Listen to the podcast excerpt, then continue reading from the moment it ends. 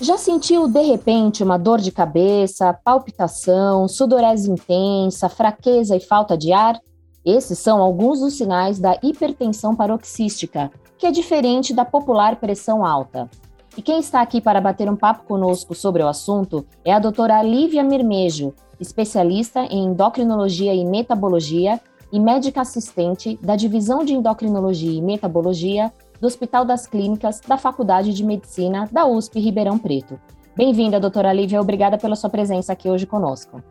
Olá, Regiane, muito obrigada, eu que agradeço pelo convite. Doutora, o que é afinal a hipertensão paroxística e qual é a principal diferença da pressão alta, né, que popularmente é conhecida?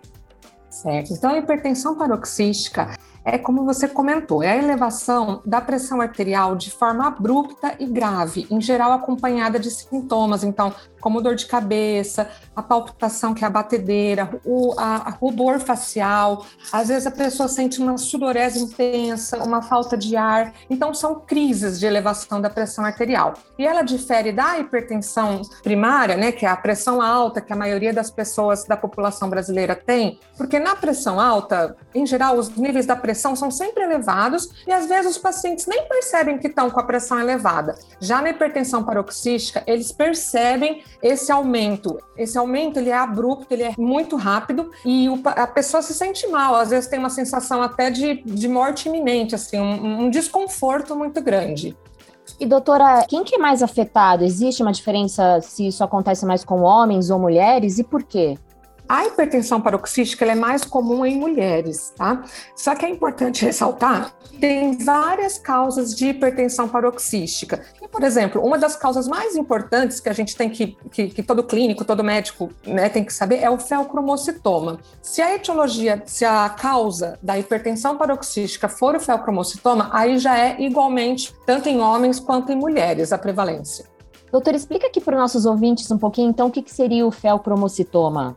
Certo. O feocromocitoma é um tumor na adrenal que secreta hormônios, que são as metanefrinas, que é a adrenalina, noradrenalina. Então, ele é uma causa de hipertensão paroxística, né? Quando, quando esse tumor ele libera na circulação esses hormônios, a pessoa sente essa descarga, né, de, de, de hormônios, a, ela sente o que a gente comentou agora há pouquinho, a elevação da pressão arterial junto com os sintomas.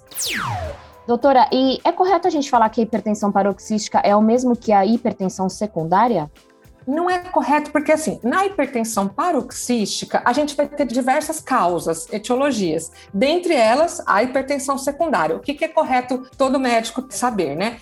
Frente a um paciente com hipertensão paroxística, é mandatório, é obrigatório investigar a hipertensão secundária tá? Dentre essas, o feocromocitoma é a mais importante. Mas tem outras também que devem ser pesquisadas, e aí o médico vai saber fazer essa abordagem no, no, na investigação do paciente.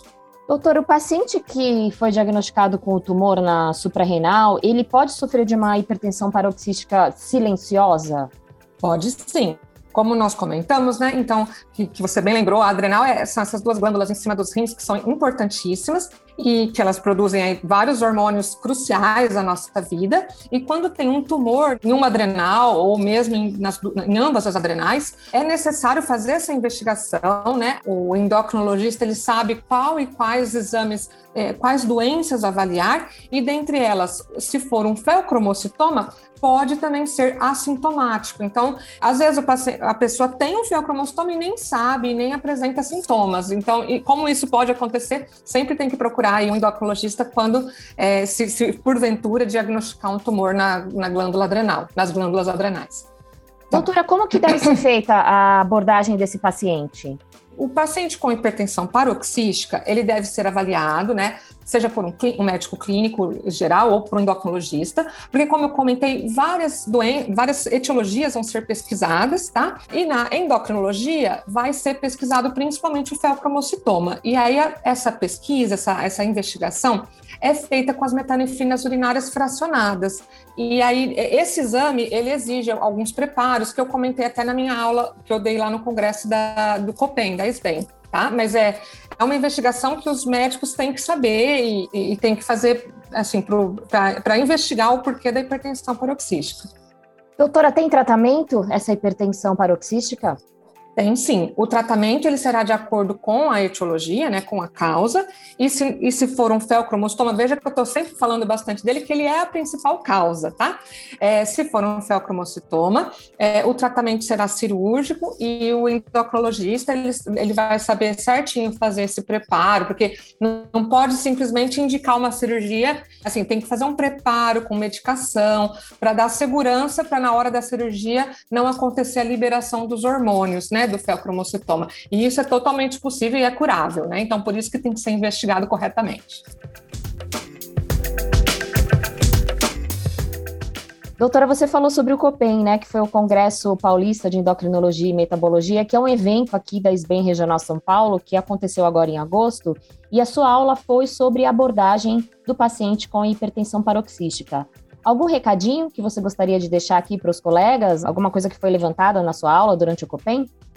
Certo. Então, o COPEN né, é um, importante congresso e foi uma honra ter é, contribuído com essa aula para o COPEN e também agradeço a todos que estiveram lá prestigiando, né? Eu queria deixar, assim, essa mensagem que eu passei lá na aula, que todo paciente com hipertensão paroxística deve ser investigada e a hipertensão secundária é a principal investigação que deve ser feita. Porque quanto mais os colegas e também os, as pessoas conhecerem essa etiologia, essa causa, né, mais mais a gente vai ter diagnósticos e possibilidades de cura, porque quanto antes faz o diagnóstico, maior a chance de cura e mais qualidade de vida para esses pacientes. Então, acho que essa é a, a mensagem que eu gostaria de deixar, que hipertensão paroxística deve ser investigada. Tá ótimo, doutora. Aí o recado da doutora Lívia Mermejo. Muito obrigada pela sua presença aqui conosco, doutora. Obrigada, eu que agradeço. Um abraço a todos.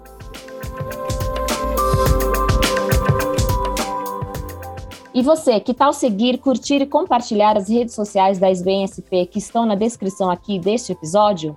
São muitas as informações sobre endocrinologia com quem entende de verdade. Visite também o site www.sbnsp.org.br. Até o próximo episódio.